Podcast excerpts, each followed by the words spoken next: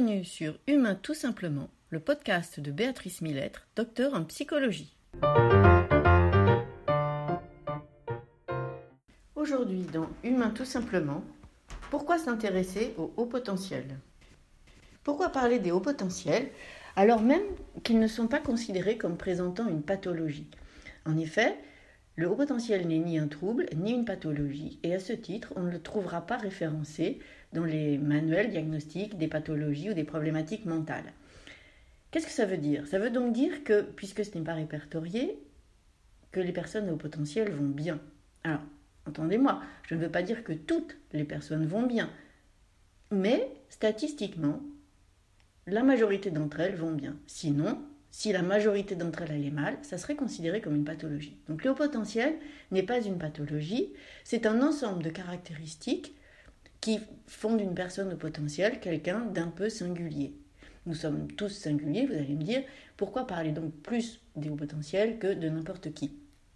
Alors parce que être au potentiel, c'est un ensemble de caractéristiques qui vont définir la personne et qui, par effet miroir dans la société, va leur donner l'impression de ne pas se sentir à leur place, va leur donner l'impression de ne pas savoir comment faire ou va leur donner l'impression d'être anormal. Alors anormal, dans le sens bon du terme, ça, ça devrait être hors norme, hors de la norme, en dehors de la norme, un peu sur le côté un peu différent, un peu singulière, mais le vocabulaire fait que quand on est hors norme, on est renvoyé à quelqu'un d'anormal. Et pour le coup, les personnes au potentiel, qui ignorent être au potentiel, tant qu'elles l'ignorent en fait, vont souvent se sentir anormal, décalé, ne pas savoir comment se comporter. Un peu, si vous voulez, comme si vous aviez euh, l'évidence que, que, vous deviez aller dans une direction donnée, que tout le monde vous dise d'aller dans une autre direction. Mais à un moment donné, si vous allez dans cette autre direction, vous allez vous perdre en route, vous n'allez plus réussir à fonctionner harmonieusement. Peut-être que vous y arriverez à fonctionner tout court, je veux dire, mais ça ne sera ni fluide, ni serein, ni harmonieux.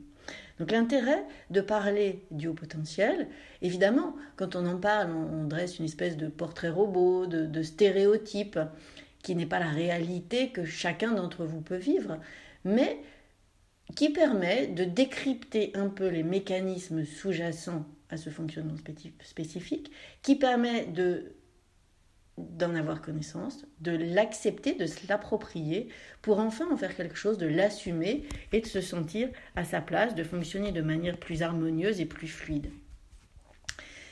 Alors, nombre de personnes au potentiel ignorent qu'elles sont à haut potentiel et fonctionnent tout à fait bien ainsi. Des personnes, on sait aujourd'hui, pour lesquelles l'environnement a joué un rôle prépondérant, a joué un rôle épanouissant, a joué un rôle encourageant sont des familles, par exemple, qui, euh, je pense à un jeune homme qui était venu me, rencontrer, juste pour témoigner de, ce qu'avait été son existence. Il avait grandi dans une famille euh, très ouverte, très, très chaleureuse, très où on le laissait libre, j'ai envie de dire, de, faire ses propres expériences et de fonctionner à sa façon.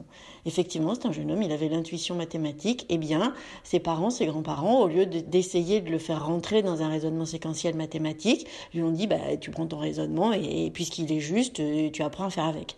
Et tout au long de sa scolarité, tout au long de ses relations sociales, il a réussi grâce à cet environnement, notamment grâce à cet environnement, à fonctionner harmonieusement en phase avec lui-même. Malheureusement, ce n'est pas le cas pour tous. Et ce n'est pas le cas pour les personnes qui euh, n'ont pas cette possibilité, n'ont pas cette chance, j'ai envie de dire, n'ont pas cette richesse de pouvoir fonctionner euh, en harmonie avec elles-mêmes, si bien que pour toutes ces personnes-là, il est fondamental, fondamental, fondamental de parler du haut potentiel, de leur expliquer qu'elles ne sont pas anormales, qu'elles ne présentent pas de pathologie, elles peuvent aussi, mais, mais ce n'est pas le propos, qu'elles ne sont pas folles, qu'elles ne sont pas euh, complètement en dehors de, de toute, de toute euh, normalité. J'ai souvent tendance à dire que ce sont des personnes qui sont normales autrement. Mais tant qu'on n'a pas conscience de cette autre normalité, on ne peut pas avoir confiance en soi, on ne peut pas fonctionner en phase avec soi-même.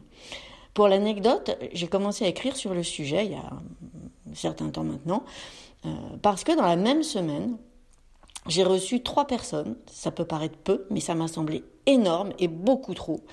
Qui, les trois me demandaient de leur faire un certificat pour se faire interner à l'hôpital psychiatrique Sainte-Anne, pensant qu'elles étaient folles.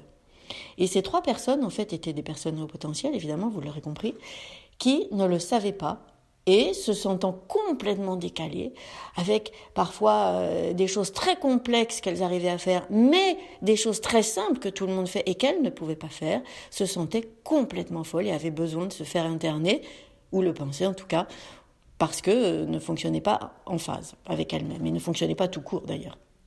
Alors, euh, c'est de là que m'est venue l'envie d'en parler, et aujourd'hui je continue, et je continuerai tant qu'il y aura besoin de le faire.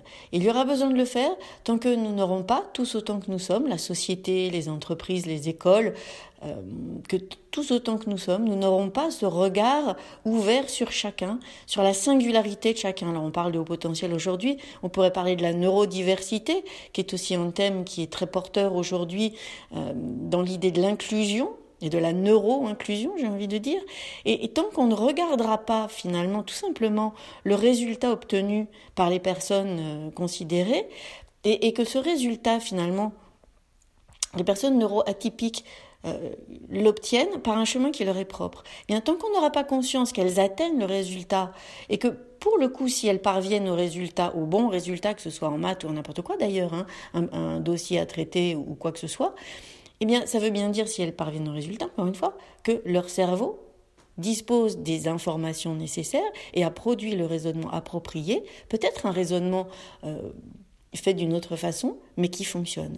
Et donc simplement de regarder ça, d'ouvrir les yeux et de se dire, bah, tel enfant, d'accord, il regarde par la fenêtre, j'ai le sentiment, moi, institutrice, qu'il ne m'écoute pas, mais s'il est capable de me répéter mon cours, c'est bien qu'il m'écoutait, et peut-être qu'il a simplement besoin de faire autre chose pour mieux m'écouter.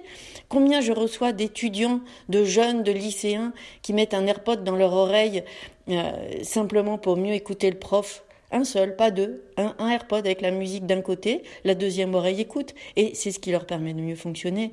Donc tant qu'ils sont capables de fonctionner, que ça ne dérange pas la classe par exemple, pourquoi pourquoi les stigmatiser Pourquoi les empêcher de faire ce qui fonctionne?